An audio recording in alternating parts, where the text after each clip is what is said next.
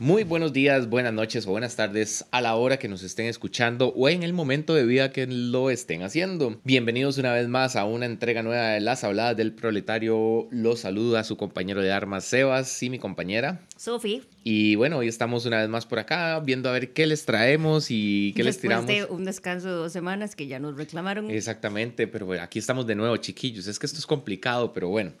Eh, qué les traemos el día de hoy. Pero antes de empezar con el tema que vamos, em, tenemos corrección de caballadas. ¿Tenemos algo, Sofi? Yo nunca tengo nada. Usted sí ha tenido, porque no, ya lo han yo nunca tengo nada porque a mí nadie me da las ah, correcciones, porque probablemente sabe que yo lo voy a ignorar, pero a mí nadie me corrige nada. Pero bueno, hoy, para el día de hoy, no tenemos corrección de caballadas. Eh, sin embargo, les queremos contar qué nos hemos estado tomando el día de hoy. Yo me estoy tomando un White Zinfandel que me trajo Andrés Dinarte. Lo extraño. no solo por eso, sino en general, digamos. y bueno, yo lo que me estuve tomando el día de hoy, bueno, primero me tomé una cerveza Segua, que es una de esas putas cervezas artesanales carísimas que cuestan un ojo de la cara, pero también...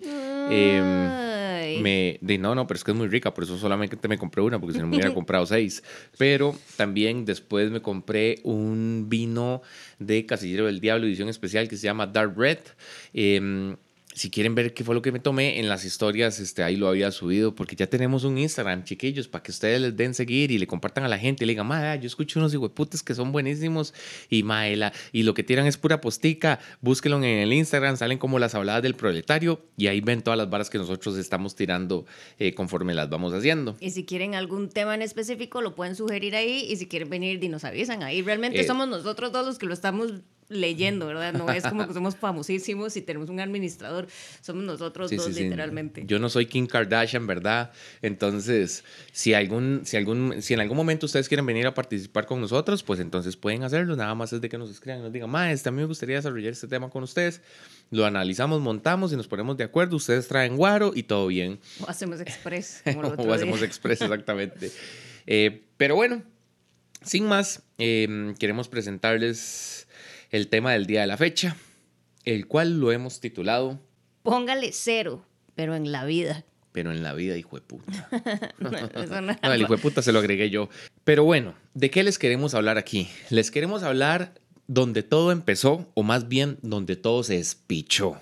Y es, nos vamos a remontar desde la educación que nosotros tuvimos como individuos en educación pública, ¿verdad? No vamos a hablar de la educación privada porque em, bueno, en la primera instancia de, la vida de Sofía, ella estuvo en educación pública, después... Además no vamos a hablar de educación privada porque en este país la mayoría de la gente va a la educación pública. Es porque queremos llegarle a la mayoría de gente, no a los privilegiados. Exacto. Entonces vamos a hablar de la educación pública y qué es lo que se da.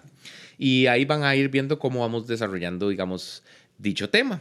Por ende, antes de empezar a, con el desarrollo del tema, vamos con los datos del día de la fecha eh, por parte de mi compañera Sofía. Bueno, como ya les estaba hablando en ese vuelterío, es que vamos a hablar de lo que es la educación pública en este país. Y bueno, los datos dicen, en América Latina, Costa Rica es reconocida por su liderazgo en materia de educación. Es el primer país de la región en lograr una matrícula completa en la escuela primaria según la OSD. La ley número 2160 de la Ley Fundamental de Educación regula el derecho que poseen todos los habitantes de la República a la educación y la obligación que tiene el Estado de procurar ofrecerla en la forma más amplia y adecuada, o como diría mi mamá cada vez que podía, la educación en Costa Rica es gratuita y obligatoria. Entonces, otro dato también dice que en América Latina, Costa Rica posee uno de los índices de alfabetización cobertura educativa y gasto público en educación más altos y también mejores de Centroamérica. Pero esos son los datos en cuanto al alcance y demás. Vamos a empezar a hablar de lo que es la educación en este país, las experiencias de Sebas, que siempre son muchas, y otras cosas que queremos tocar al respecto. Ok, y entonces, ¿cómo vamos a desarrollar este tema, checkers? Pues es complicado, porque vamos a ver, eh, para nadie es un secreto que el sistema educativo en este país está completamente obsoleto.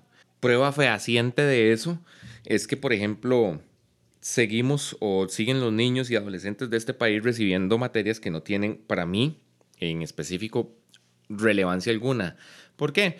Porque tenemos, este, por ejemplo, digamos, en, en, primaria, eh, una materia como música. Vamos a ver, Si usted quiere ser músico, está bien, mae, pero que usted tenga, digamos, la potestad de acercarse y decir, hey, es que, digamos, a mí me interesa la música. Eh, me meten en un hijo de puta clase a llevar música, a escuchar al profesor, bueno, que el profesor mío, bueno, el, sí, sí, el maestro de la escuela, que lo que hacía era que siempre llegaba de hondísimo a cigarro a tocar la guitarra y a cantar canciones rarísimas y a enseñarnos los putas himnos. Que los himnos está bien mal, pero eso usted lo puede aprender en educación cívica. No es necesario que usted tenga que estar gastando 45 minutos por lección de su tiempo o 40 minutos, no sé cuánto están durando ahorita, eh, aprendiendo música si usted es una persona que realmente no le interesa la música eh, per se en su vida. Mae. No solo eso, en realidad yo creo que el, el, primer problema en la educación de este país es que es la misma para todo el mundo y todas las personas son diferentes. Yo creo que debería haber opciones, porque si a mí me vale la música, porque tengo que llevar música? Si bien es cierto, los himnos los pueden dar en cívica y eso sí lo debería saber todo, habitante de este país, digamos hay otra, por ejemplo, a mí siempre me dieron flauta. No hay instrumento más feo que la flauta de viento. Y en todas las músicas de todos los años siempre es el mismo aparato que suena horrible. Flauta, que suena ¿Dónde ha ido usted un concierto de flauta de viento? Nunca en la vida. Bueno, sí hay, pero flauta. Sí, pero usted no ha ido nunca porque es feísimo. El único flautista que yo conozco que hizo algo en su vida fue el flautista de Nottingham que, de, que hizo un despiche, se llevó a todos los chiquitos y llenó todo el pueblo de ratas. Tiene otro nombre. ¿No es Nottingham? No sé. Bueno, es bueno. Eh, Pero bueno, lo que yo digo, así no es debería ser. Exactamente, así es relevante la música en la educación que esa es la referencia que nosotros tenemos, más. yo siento que no debería ser así, o sea, debería ser, es, hay gente que es buena para las letras, hay gente que es buena para los números, hay gente que es buena para otras cosas y vivimos toda nuestra educación si no somos buenos pensando que somos unos inútiles para la educación, que nos están forzando, que no es adecuada a nosotros, o si la gente que es buena y que Dios los quiso, los hizo inteligente en todos, creyendo que son mejores que los demás, y eso tampoco tiene un, o sea, no influye realmente en cómo usted le va a ir en la vida. Bueno, y si nos vamos más allá y entramos a la educación secundaria, Madre, la vara aquí se despicha peor en la educación pública, porque por ejemplo tenemos materias como hogar, donde yo fui a aprender cómo coser en Canva, cómo coser un boxer, cómo cocinar chocolates. Yo no tuve esa oportunidad, siempre quise tener Qué hijo de puta, madre, o sea, ¿para qué me están preparando? industriales, ¿Para qué me están preparando? ¿Por qué Canvas? O sea, pues... no hay nada más feo que la Canva. industriales. Más feo que la el fondo. Sofía, industriales, ¿cómo aprender a tallar en cuero? O sea, ¿qué putas me están metiendo en la cabeza? ¿En qué voy a terminar yo? ¿Tallando cuero? ¿Qué de bueno, pero si es su propio jefe, por lo menos están preparando lo mejor. Sofía, dígame quién, dígame quién sobresale tallando cuero, mae. O sea, digo yo. Eh, o sea, no tiene sentido. O sea, es, es, una educación completamente obsoleta y reacia, digamos, a la realidad y no da ningún tipo de herramienta para defenderse usted en la vida. Eh, mae, fucking francés. Tres putas años de mi vida llevando francés. Vamos a ver. Yo entiendo que el inglés sí es necesario y que bueno, de una vez les cuento, porque yo sé que aquí hay audiencia que estuvo en colegio privado, que vamos a ver, Willas, el inglés que se lleva en colegio público no es para nada, pero para nada cercano al inglés que se lleva en educación privada, digamos, en colegio privado. Pero como le digo, también es, es que hay gente que tiene facilidad para ciertas cosas. Exactamente, y debería escogerlo. Entonces no debería ser el mismo nivel para todo el mundo francés, tampoco. ¿saben, ¿Saben qué hacía yo en francés? En francés, y, ahí, y aquí hay amigos en la audiencia que no me dejan mentir, aguantarme un hijo de puta que llegó, que decía que el ma era policía encubierto, que lo que el mae seguramente quería era ganarse el hijo de puta, mae, eh, la gracia del director del colegio. Y el mae decía que era policía encubierto y siempre andaba buscando quién vendía droga, quién vendía pastillas, quién vendía marihuana, quién hacía esto, quién hacía lo otro, porque el hijo de puta era policía encubierto. Entonces el mae, ese hijo de puta lo que era era un frustrado de mierda, que lo que, tú, lo que quiso siempre fue ser tombo en la vida, no pudo. Y entonces llegó al colegio a tratar de pantallar un montón de carajillos diciendo que el hijo de puta mae era policía. Eso fue lo que yo aprendí en francés. Es más, en francés yo sé decir eh, Je m'appelle Sebastián, que probablemente está mal pronunciado. Sofía, este, Sofía sabe francés y si ustedes quieren sentirse como una mierda en relación a los idiomas, hablen con Sofía porque los va a corregir horriblemente. Pero no lo aprendí en el colegio. No, obviamente, yo sé. Eh, o, o, ¿cómo allez-vous? Très bien, merci vous. Es, mae, ese, ese, tipo de mierda fue lo que yo aprendí. en la escuela yo tuve un profesor de inglés que todo lo que nos ponía a hacer era escuchar canciones de Mariah Carey Y entonces nos daba una hoja en blanco con ciertas palabras que hacían falta y usted lo que tenía que hacer era, era rellenar los huecos. Pero nunca, o sea, claramente era parte de la comunidad y eso lo hacía lindo. Pero él, solo Mariah Carey. Ey, pero, pero eso un toque, porque yo en la universidad, en inglés, escuche bien, en inglés 6. Mm, los exámenes eran, le ponían a uno, en inglés 6 le ponían a uno canciones, pero eso sí, ma, era de Cranberries.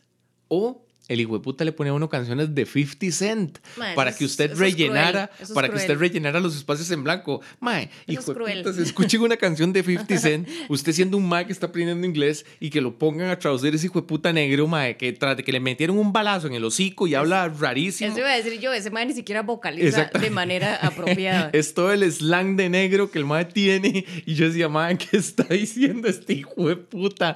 No entiendo una verga, mae. Pero esos eran los exámenes de inglés. Mae, y la gente se quedaba. Pero no estamos hablando de universidad. No, no, yo sé, pero hasta con cranberries, o sea, Eso también es difícil. Sí, porque era inglés británico. No, ellos son irlandeses. Ah, peor todavía, sí, la fiesta. Entonces tienen un acento y todo, pero también eran los tonos y demás. Pero este es el, ese, digamos, por ahí va la cosa, ¿me entienden? O sea, cómo nos empiezan a, a clavar un montón de mierdas que no tienen relevancia alguna para usted como individuo en su vida, mae. Y la vara se complica mucho, mae.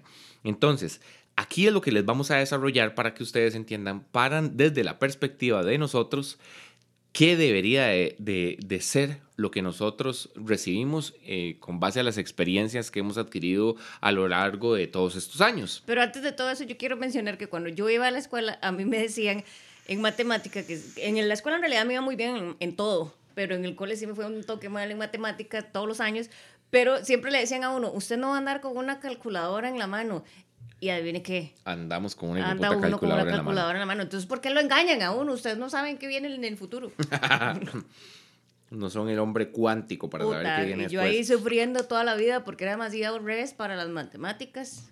Ah, pero póngame a hacer una redacción de 7.800 millones de letras y palabras. Porque somos comunicadores y eso lo teníamos desarrollado. A mí, por ejemplo, me hubiese encantado que me hubiesen enseñado desde pequeño a desarrollar más eh, la capacidad eh, de comunicación oral y probablemente hubiese salido con más herramientas para hacer otro montón de cosas.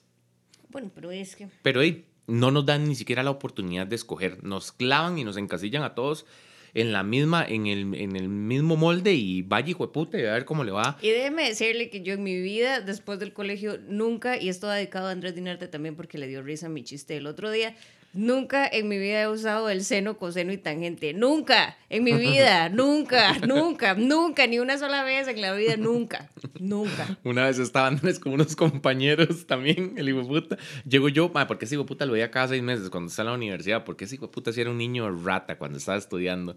Entonces, cuando el mae ya iba saliendo, entonces ya yo podía llegar a visitarlo porque el mae no estaba estudiando y estaba con dos compañerillos, creo que viendo no sé, alguna mierda. Entonces los maes algo estaban diciendo y yo les dije, vamos a ver carepichas y saliendo de aquí cálculo 2 les sirve para la vida porque los van a saltar apenas salgan.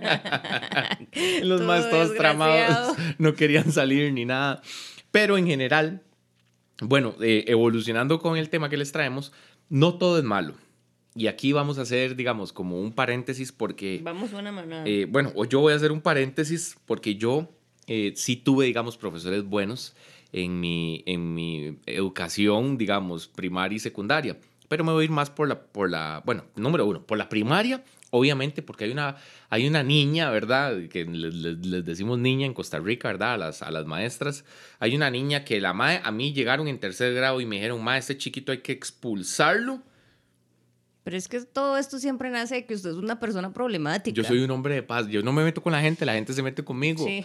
En, a mí, por lo que me iban a expulsar, yo no hice nada. Yo fui una víctima. Nada más me defendí. Pero bueno, a mí me iban a expulsar y la niña Ileana llegó y dijo, mae, a este chiquito no lo echan.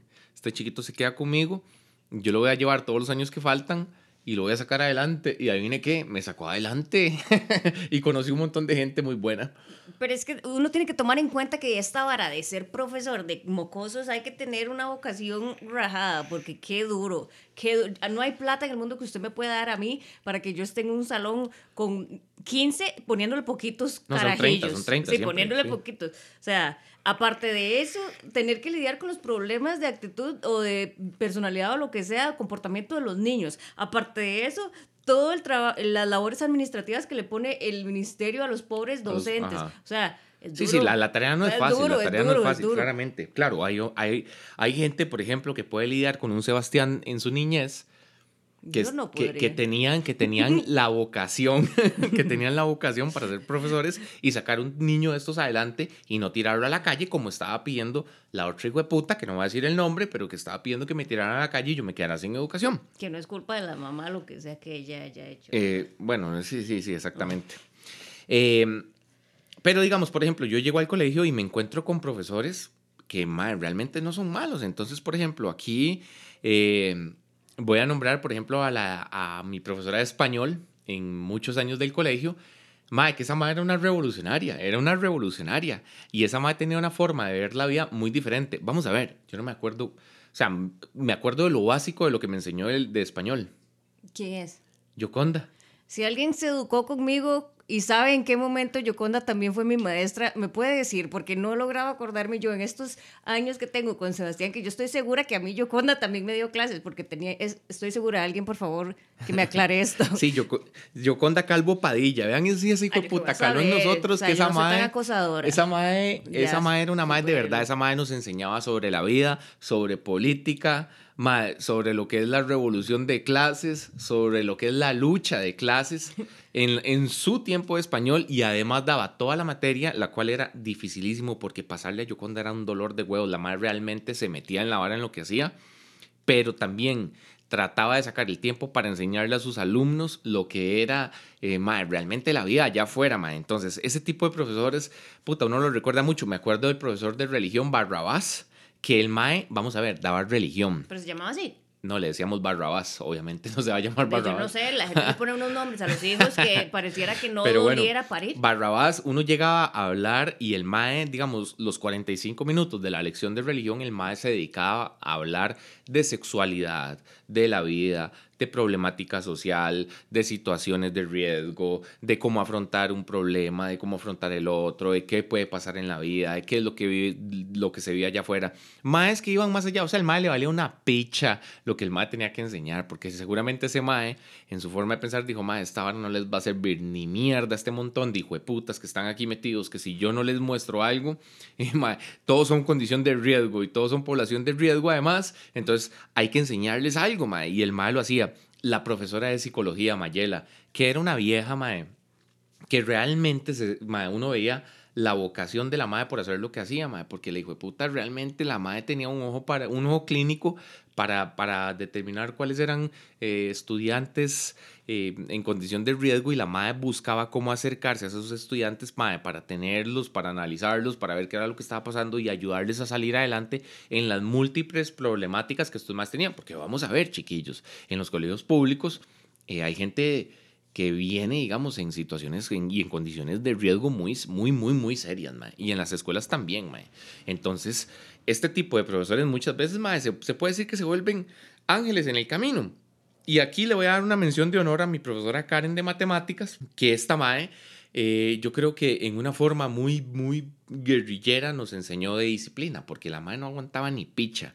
Tanto para enseñar, digamos, la parte matemática, que también era un dolor de pichas pasarle, mae, pero también trataba de enseñarle a usted disciplina en la vida. Entonces, Karencita, aquí te hago una mención de honor si algún día escuchas esta vara, que puta, algo dejaste, mae, en la cabeza de este servidor. Y no todo era malo, claro, habían personas y fichas malísimas. Me acuerdo el hijo de puta de artes plásticas, monoplástico, le decíamos, mae, que estaba yo sentado con mi mejor amigo Andrés Dinarte y el carepicha pasaba a la par de nosotros y decían, estudiantes, tengan cuidado en esta zona, cuiden muy bien las billeteras, cuiden muy bien los útiles, cuiden muy bien todas sus pertenencias porque ustedes saben que aquí se sitúan los jóvenes de barrios urbano marginales. Así decía el hijo de puta, mae. Como si no hubiera gente ahí de barrios peores que el suyo. Pero así, ma, usted sabe lo que es un profesor a usted, No, que no se supone sé. que es el ma que lo tienen que enseñar, diciéndole a usted, no sé. mae, usted es un hijo de puta que viene de un barrio urbano marginal y todos sus compañeros tienen que cuidarse de que usted no les robe nada. O sea, ¿Qué clase, hijo de puta, condicionamiento social está teniendo usted en ese momento de su vida, mae, donde usted no sabe ni para dónde va ni para dónde viene, y un carepicha roco de mierda diciéndole esto? Y ni qué hablar del director, ¿verdad? Porque ese hijo de puta era 200 veces peor.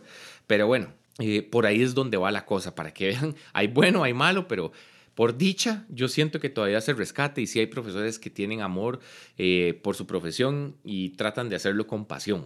Sí, yo no sé, eh, yo tengo que tener, no sé, porque todo lo tengo bloqueado, me acuerdo muy pocas cosas.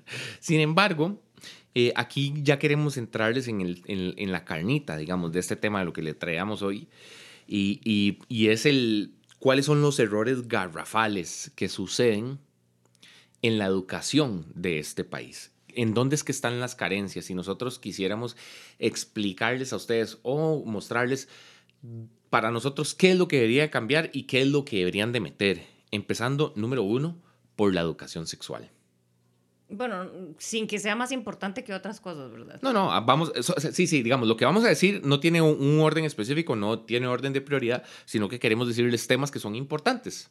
La educación sexual, digamos, abriendo esos temas, eh, es una, es una parte completamente llena de falencias. O sea. Porque ¿sabe qué es lo que pasa? Hay un gran problema en este país con la educación sexual. Y claramente también va a haber con la gente que se opone a la misma, pero lo que no entienden es que ustedes como papás podrán estar haciendo todo el esfuerzo de que los mocosos no, no reciban educación sexual de una forma correcta, pero en este país, las, y está comprobado por estudios de que especialmente los hombres, los hombres empiezan a, ver pornografía desde los 8 años ahora. Y ahora que es mucho más fácil, no, porque no es como cuando uno era joven, ¿verdad? Y las mujeres también empiezan muy jovencitas, pero el problema es que aprenden de sexualidad por medio de la pornografía, que es sumamente misógena, súper agresiva, súper irreal, súper fantasiosa, y entonces llegan a tener relaciones que no funcionan porque no son como ellos lo vieron en, su educación, que sería mejor que se lo dé un profesional de, educación, de la salud, que les den ejemplos, que les enseñen a cuidarse, porque yo no sé cuántas personas habrán sido privilegiadas de que sus propios papás los llevaron a un doctor para que aprendan a usar anticonceptivos, por ejemplo. En vez de preguntarle a los amigos, las amigas en la calle, e ir a una farmacia y comprarlos a lo loco. Y, comprarlo, y, y tomárselas como si fueran mentas, ¿me entiende? O sea, yo siento que, que el hecho de que los papás crean que no, sus hijos no están teniendo ningún contacto con la sexualidad es completamente erróneo.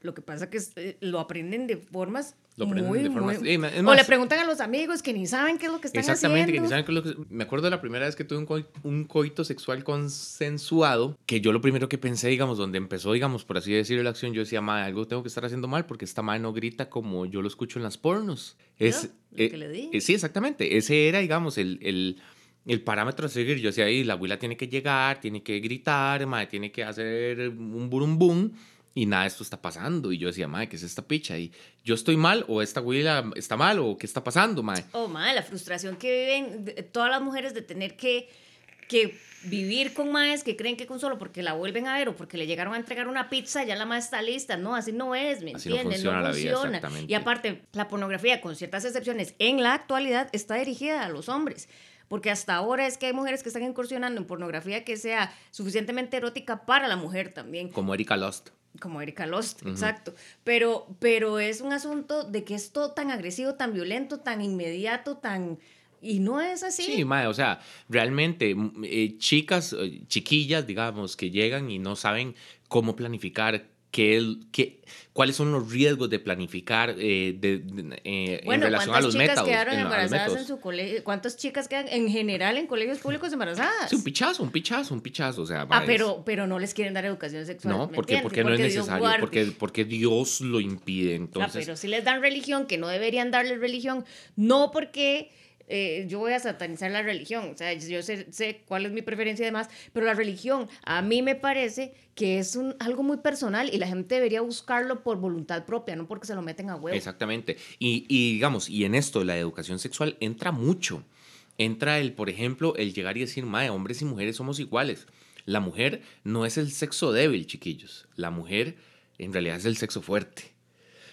No, y que también que no solamente hay un hombre y una mujer Exactamente. O sea, y lo siento, pero adaptémonos a, a la que hay, actualidad. Que hay, que hay, más y que, variables. Y que, y que, la mujer no está solamente hecha para casarse y tener hijos. Y que está bien que los hombres tengan relaciones antes de casarse, pero que las mujeres no. No, nada de esto es así. O sea, el espectro de la sexualidad es sumamente amplio. Es sumamente amplio y no tenemos una guía. O sea, realmente yo considero que en este país del tercer mundo en el cual nosotros habitamos, la guía sexual está totalmente ligada y linkeada a la pornografía per se. Y eso es un problema gravísimo, gravísimo.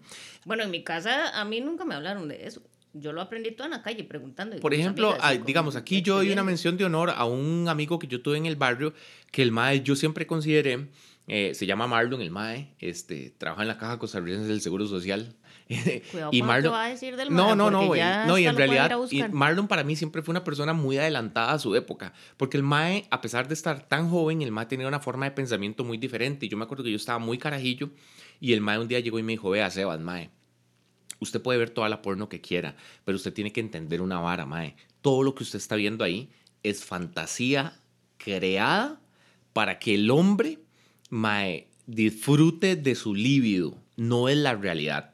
O sea, la vara ahí no es la realidad. Y a mí esa vara me marcó tanto porque a mí nadie me había hablado que la pornografía era, eso, era eso, no era la realidad. O sea, para mí era como, como un estatuto.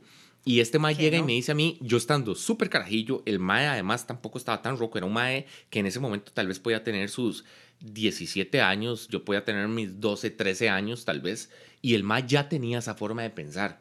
Por eso hago la mención del MAE, porque yo, yo siento que el MAE era un MAE muy adelantado a su época. Y yo dije, puta, el MAE tiene razón, MAE. O sea, esta hora no es la realidad. Ya yo me di cuenta que no es la realidad. Y, MAE, no tenemos una guía así, o sea, yo por, por dicha encontré, digamos, eh, eh, una persona, por lo menos entre los muchos amigos que nos íbamos creando en ese eh, criando en ese momento, eh, que llegara y me dijera, ma, esto es fantasía, pero no hay una guía verdadera. ¿Y qué es lo que pasa, ma? Que vienen todos los problemas, embarazos adolescentes, carajillas que no tienen cómo mantener al, al, mocoso que van a tener, carajillos que salen despichados porque no saben ni qué hacer, situaciones familiares, mae, de riesgo, de conflicto, mae, no saben cómo denunciar una violación, no saben qué es una violación. A las mujeres se les acostumbra a que siempre tienen que estar a que siempre tienen que estar dispuestas. Mae, la otra vez estaba leyendo en una, una página en Instagram que se llama eh, Deconstruye tu macho, creo que es que se llama, y las maes, y el mae, la mae pone así como, mae, chiquillas, manden historias relacionadas al sexo anal, positivas o negativas. Mae, y una cantidad de historias de, de mujeres diciendo, Mae, dey, la verdad es que me dolía mucho, pero lo hice por complacer a mi pareja. La verdad es que no me gustó, pero lo sigo haciendo porque si no mi pareja me deja. Mae, o sea, es que ni siquiera en eso hay formación de cuándo llegar y decir que no, cuándo que, llegar que, y decir está bien. O que le enseñen a uno simplemente eso, que no es una frase completa. O sea, usted puede decir que no, no tiene por qué justificar que nos enseñen, nada. Que nos enseñen a nosotros como hombres a que cuando una mujer dice no, es no y usted no tiene que seguir metiendo el dedo en la llaga para, para, para obtener un sí. sí, sí o sea, sí. si la madre te dijo no, es no y punto. Madre, pero es, es, un, es una falencia tan grande que yo no entiendo cómo padres hoy por hoy llegan y dicen, yo no quiero que a mi hijo le enseñen de sexualidad.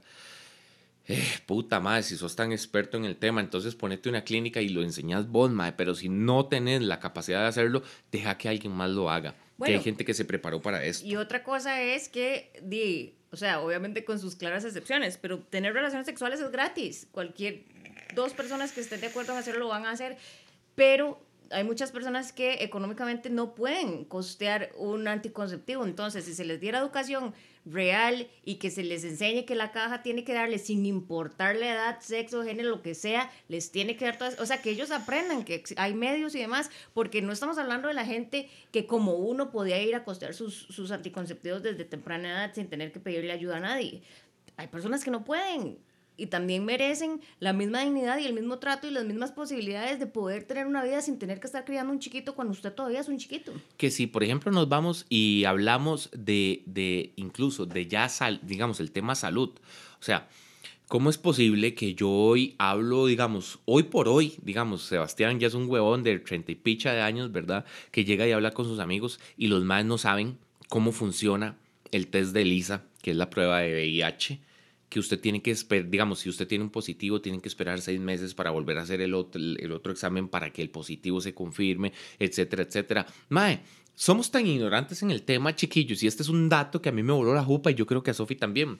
Pero estaba hablando con un par de, de amigos, ¿verdad? Este, el Ritol y Kevin, y Kevin nos contaba que la mujer en, que la mujer en, en, general, salvo que hayan ya situaciones de por medio, digamos, que, que comprometen la salud, de otros, otras falencias, digamos, de salud, la mujer no muere de SIDA, porque la mujer es el sexo fuerte, su sistema inmunológico está más preparado para aguantar un tipo de, esas, un tipo de enfermedad tan agresiva como esa. Entonces, sí, es, es portadora y, y contagia, pero la mujer no muere de SIDA. En su gran mayoría, quienes mueren de SIDA son los hombres.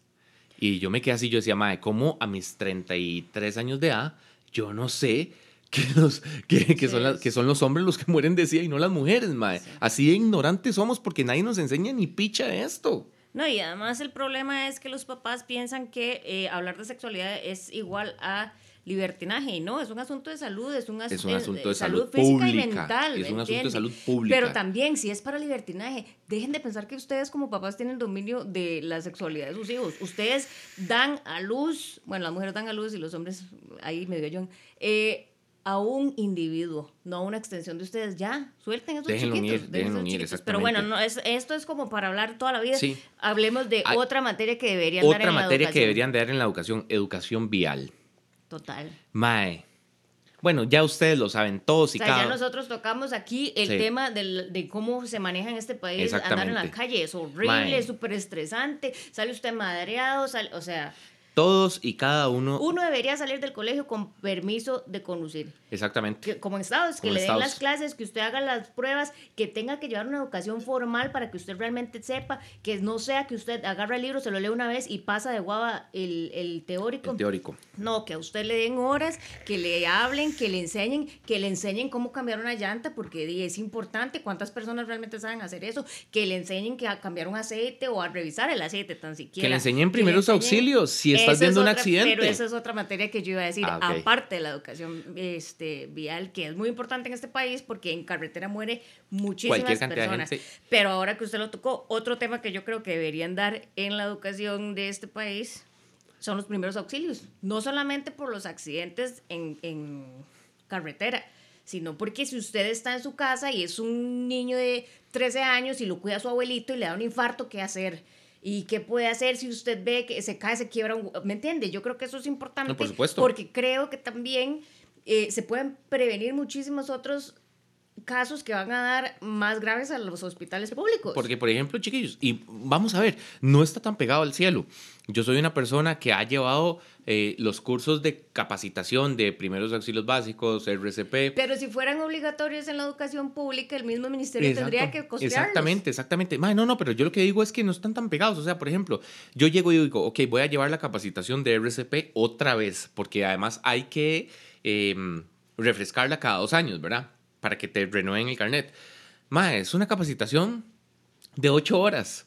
Ocho horas es lo que dura. Mae, ¿cómo putas no puedes llegar y meter eso en tu curso lectivo, mae? Sí, sí. Así de sencillo. ¿Para qué? Para que si un hijo de puta se está ahogando, Para que un mocoso que anda en patinetas se mate ahí Ajá, y sepan qué hacer, mae, O sea, exactamente. aparte, cuando uno, uno está tan joven, hace cosas muy absurdas. Sí, uno es bien idiota. Y los chiquitos también se meten lápices en Exacto, donde no exacto. deberían. Que si usted o tiene un sea, hermanito y el hermanito se está ahogando porque está muy niño, qué ma, que hacer. usted sepa cómo se, se hace la maniobra eh, de resucitación, digamos, para un niño, porque no es lo mismo Es hacérsela a un bebé eh, que hacérsela a, a una persona eh, de, pues, pues, de más avanzada edad, cuánta es la presión que se tiene que ejercer para no quebrarle todas las costillas a la persona, etcétera, etcétera. Muchas cosas. Eso es tan fácil de meterlo y no entiendo por qué no lo hacen. O sea, hay una falencia Además, total. en este país, volvemos a unir educación vial con primeros auxilios. En un accidente, si hay mucho, eh, mucho, y mucha presa, no quería decir presa porque mi mamá dice que las presas están en el buen pastor y no en la calle.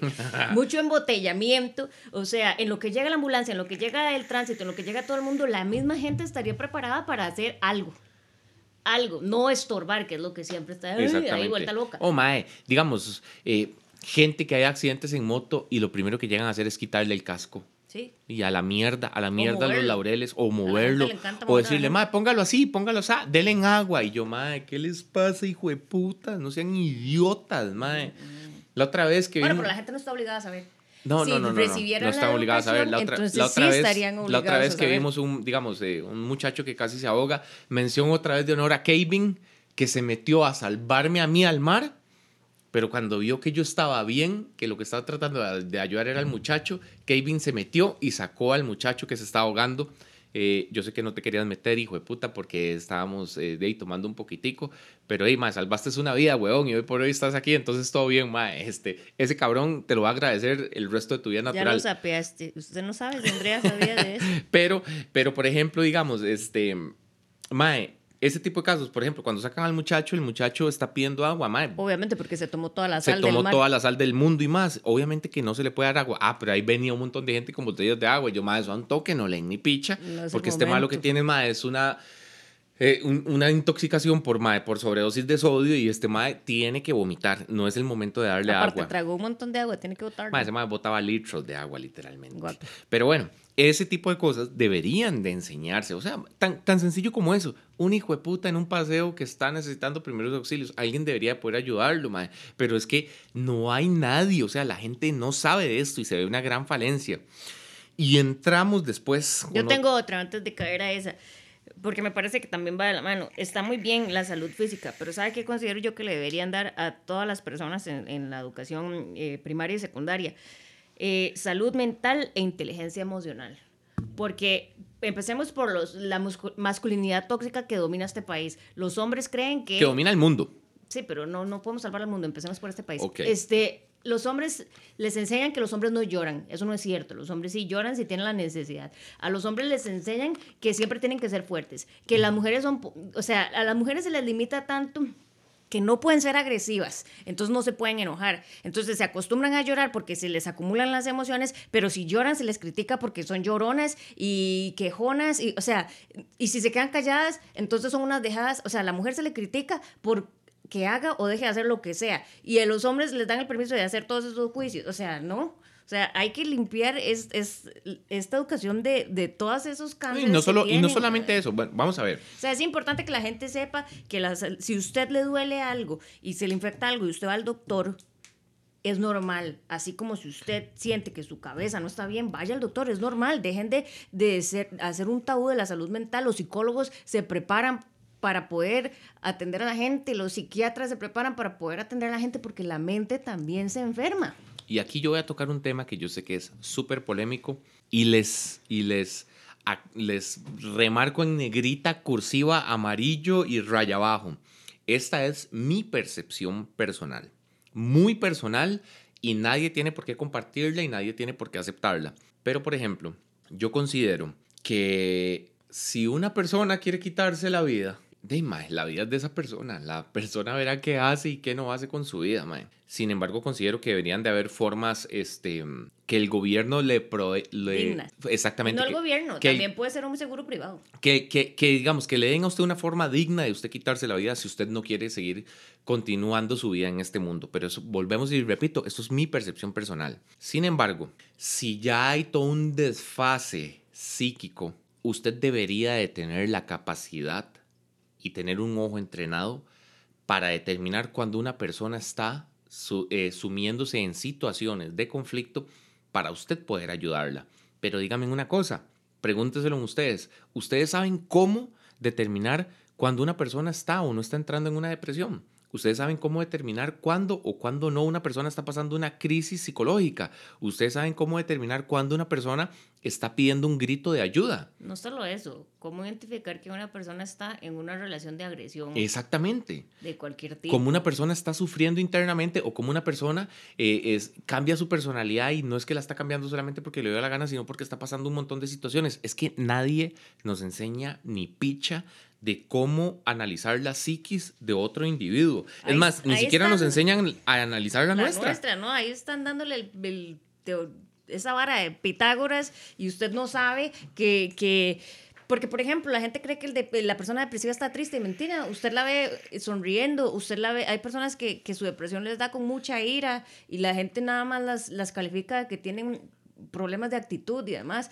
O sea, creo que es importante que le enseñen a la gente que la mente también se enferma y que les den herramientas para poder lidiar con todo esto. La ansiedad es algo que se da mucho. Ahora en la pandemia los niveles de ansiedad en la gente subieron montones, pero la gente no tiene herramientas para cómo lidiar. Entonces es, es algo que yo siento que es muy importante también. Y si trabajamos en la mente de las personas, yo creo que muchos, muchos males que tiene la sociedad costarricense se verían disminuidos por lo menos, porque seríamos personas más plenas y podríamos tener una un, una mejor interacción con los demás, ¿me entiende? Sí, por supuesto. Porque volvemos a lo mismo, es que no hay una formación, o sea, la formación psicológica es mae, literalmente nula, nula, nula. No hay, no hay una guía de, de, qué es lo que se qué es lo que se, a qué es lo que se le debe prestar atención. Entonces genera un problema muy grande. Otro tema, digamos, y entrando en uno que para mí es un mal costarricense, mae, pero intrínseco, mae, hasta más no poder. Eh, y es culpa de esto. Y es que el costarricense hoy por hoy no tiene educación financiera. Sí, yo creo que deberían dar economía y finanzas en... Mae, o sea, exactamente. En el cole, digamos, por lo menos, porque un chiquito que le va a importar, pero en el cole que le enseñen. Mae, y hay historias de historias, o sea, gente que llegan y le dan, mae, ustedes dirán, qué hijo de puta más idiota, pero no, es que no es idiota. Si a usted no se lo dijeron, usted no sabe cómo funciona esa picha, pero gente que llegan y le dan un hijo de puta tarjeta y los más dicen, es que esta tarjeta tiene 3 mil dólares y yo con esos 3 mil dólares puedo hacer lo que me da la gana. Y los más no sabían que tenían que pagarla. O, bueno, hay gente que ni siquiera sabe que hay que pagarla. Eso es muy Sí, es cierto, es cierto. eso es real. Pero también que no saben cómo, cómo, cómo realmente tener una relación saludable con su tarjeta de crédito. Yo voy a ser sincera, yo soy una de esas personas. Yo mi tarjeta de crédito la tuve que cancelar tres veces y cada vez era el doble porque según yo lo podía manejar hasta que la última vez dije nunca más y a mí me llaman todo el tiempo a ofrecerme tarjetas de crédito y yo soy consciente de que yo no tengo la educación financiera para poder controlarme. Entonces yo hace muchos años solamente vivo con lo que yo tengo y ahorro y guardo plata y demás, pero yo, pero porque yo sé y yo ya aprendí con esa única tarjeta que tuve que yo no podía con eso. Pero, ¿cuántas personas tienen más de una? No, pero aprendiste a la brava, porque por ejemplo... No, a la brava está la gente que todavía está pariendo. No, pero ¿de cuánto parió usted? Eh, yo parí un poquito, pero...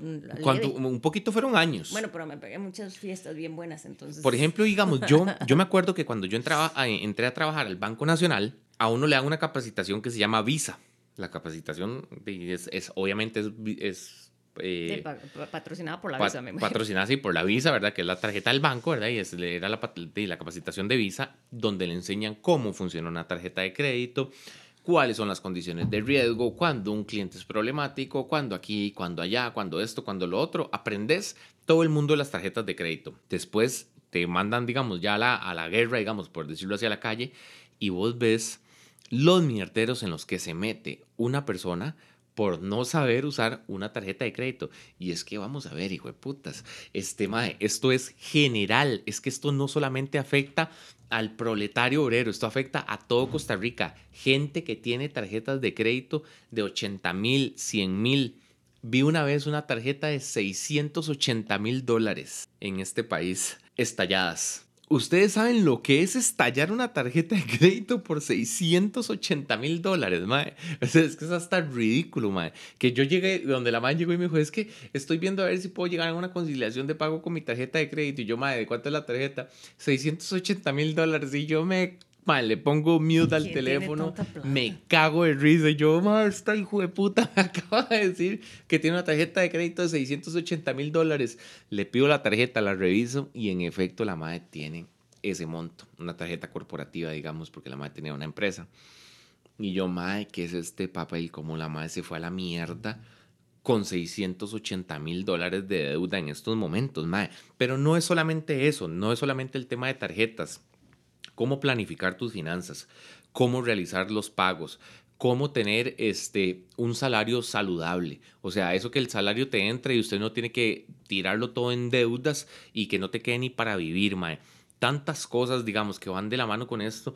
Y yo lo veo hoy por hoy con mucha gente que, digamos, a mí se me acerca y me dice, mae, estoy mamando con esto, estoy mamando con lo otro, no sé qué hacer aquí, no sé qué hacer allá. Vamos a ver, yo no soy ningún gurú de las finanzas ni nada por el estilo sin embargo, el tema en sí siempre me ha interesado mucho porque yo considero que las finanzas son uno de los mayores limitantes de los seres humanos hoy por hoy para que se puedan realizar como individuos. Entonces, siempre he tratado de ordenarme, de hacer planeamientos de mis finanzas, de tenerlas muy en regla, de tenerlas muy ordenadas. Aquí le voy a dar una mención a mi mamá, porque ella fue la primera que me enseñó, digamos, a mí a tratar de tener un control sobre mis finanzas, a pesar de que ella no tenía educación ni siquiera secundaria terminada, pero la MAE, esa vara como que la traía. Si esa MAE hubiera estudiado economía, probablemente algo bueno hubiera salido de ahí. Pero bueno. La mejor collector del mundo.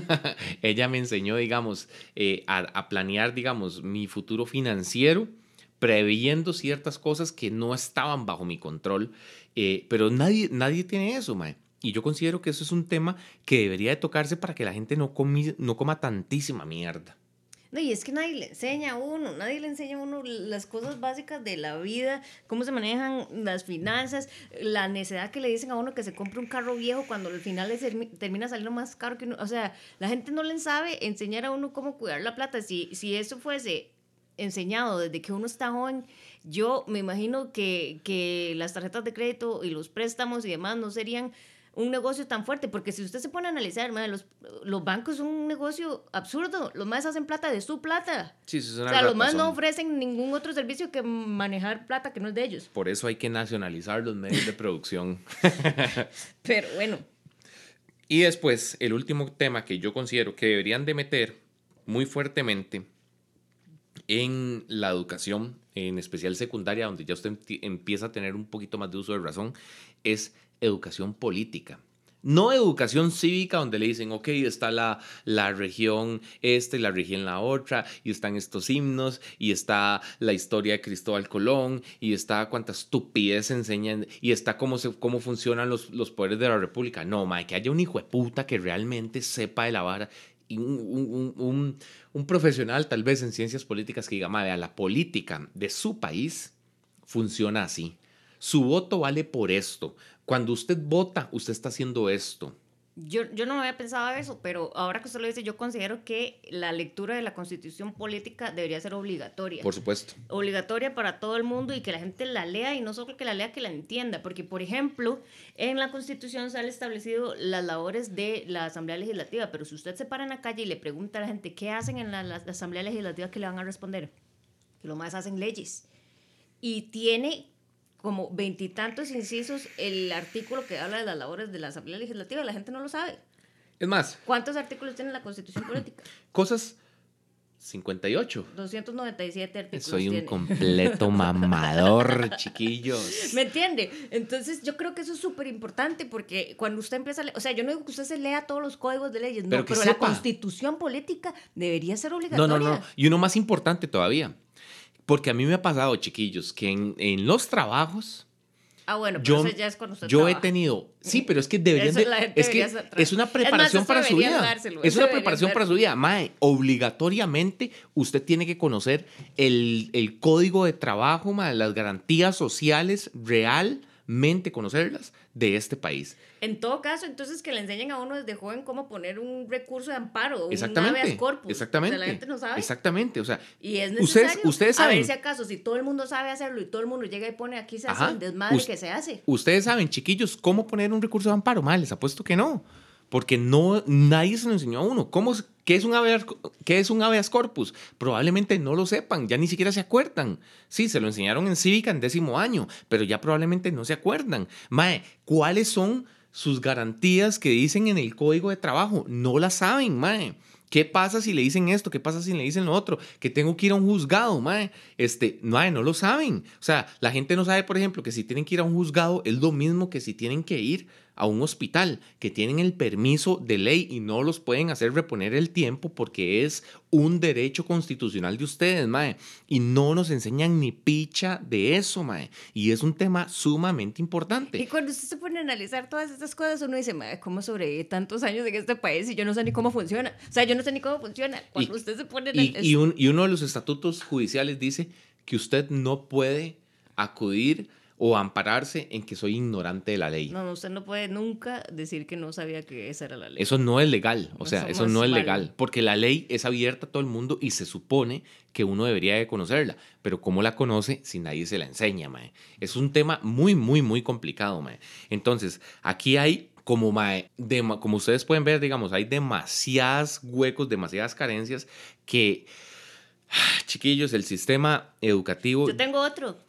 No me vaya cerrando, porque yo tengo otro que es bien bueno. ¿Sabe qué más deberían darle uno cuando uno está en el cole? Defensa personal, porque nosotros no vivimos ni en Suiza ni en Singapur que no hay que no hay crimen. Nosotros vivimos en América Latina y aquí la vara es pesada, digamos. Es complicado, sí. Es complicado. Yo no digo que todos seamos unos héroes, no. Unos Navy SEALs. O sea, no seamos unos héroes porque con una pistola en mano nadie se puede defender, pero que usted se pueda cuidar de, no sé, de un piedrerillo que lo quiera, puratosa que lo quiera saltar, usted se defiende. De una pareja agresora que usted se defienda. De un papá agresor que usted se defienda. De un violador. De, de lo que sea, pero defensa personal debería ser algo que le dan en la, eh, a todos los niños. Pero digamos que sepan cómo enfrentar una situación donde ellos se vean en peligro, porque, porque no. O sea, imagínese un ser humano que esté educado en cómo cuidar su salud, cómo cuidar su mente, cómo cuidar su, su cuerpo.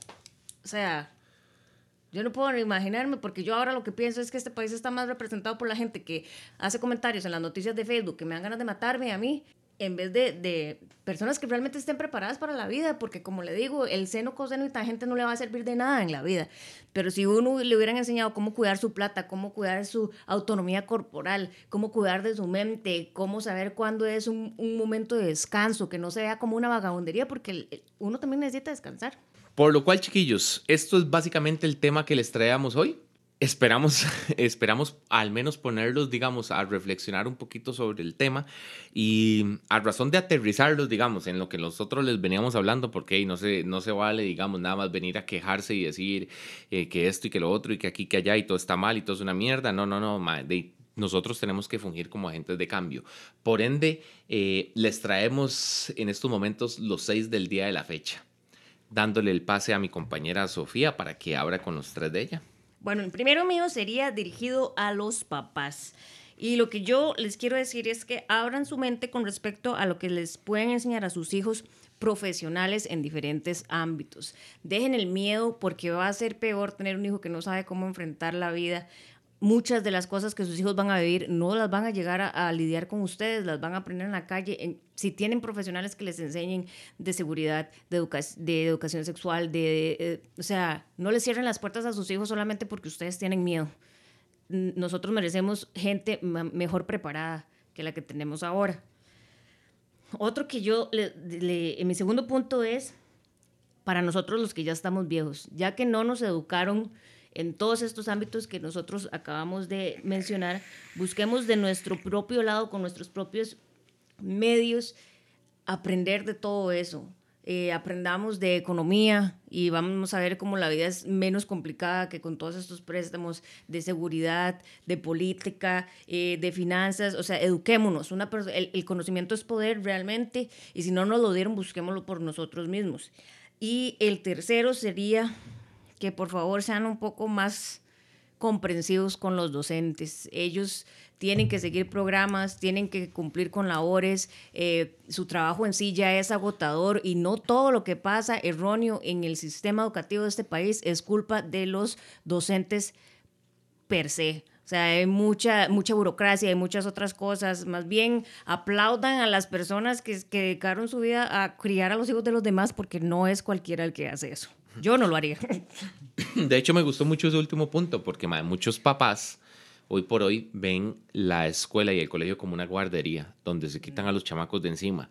Y van y clavan a los carajillos y después están ahí reclamándole, ah, es que usted le habló feo a mi hijo, es que usted le dijo aquí, que le dijo allá, pero de ahí, jueputa, si ni vos mismo te aguantas así, jueputa, Damián, que tenés ahí metido en la choza, mae, y el otro playo sí se lo tiene que aguantar. Pero bueno, ese es otro tema. Pero bueno, vamos entonces con los tres míos. Em, el número uno para mí es, vayamos más allá de lo que nos dicen que es correcto. O sea, tratemos de expandir un poquito. Yo siempre les hablo mucho a ustedes de que tratemos de expandir nuestros horizontes, de, llevar la mente un poquito más allá, mae. De que no se queden con lo que les dicen que es correcto y que no. que analicemos las cosas, mae. Hay, hay propuestas interesantes y, y han habido propuestas en cuanto al torno de la educación buenas, mae. Y el mismo pueblo costarricense se las trae abajo, mae, porque no aceptan no quieren expandir esa visión. Entonces, mae, quitémonos el velito de, de, de, la, de los ojos, mae, y démonos cuenta que el horizonte no llega hasta donde nuestros ojos ven, sino que va más allá. Y eso aplica para un montón de situaciones en la vida y los únicos beneficiados van a ser las personas que vienen suplantándonos. Mae. Eh, número dos, no nos guardemos el conocimiento. El conocimiento es poder y hay que compartirlo.